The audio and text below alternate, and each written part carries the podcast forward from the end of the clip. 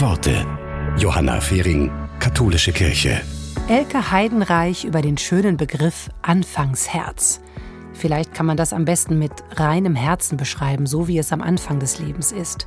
Die Autorin sagt, jeder hat sein inneres Leuchten und sein Anfangsherz. Und das Anfangsherz sollte man nicht verlieren. Das ist offen, freut sich an der Welt, am Leben, an der Liebe und geht empathisch mit anderen Menschen um.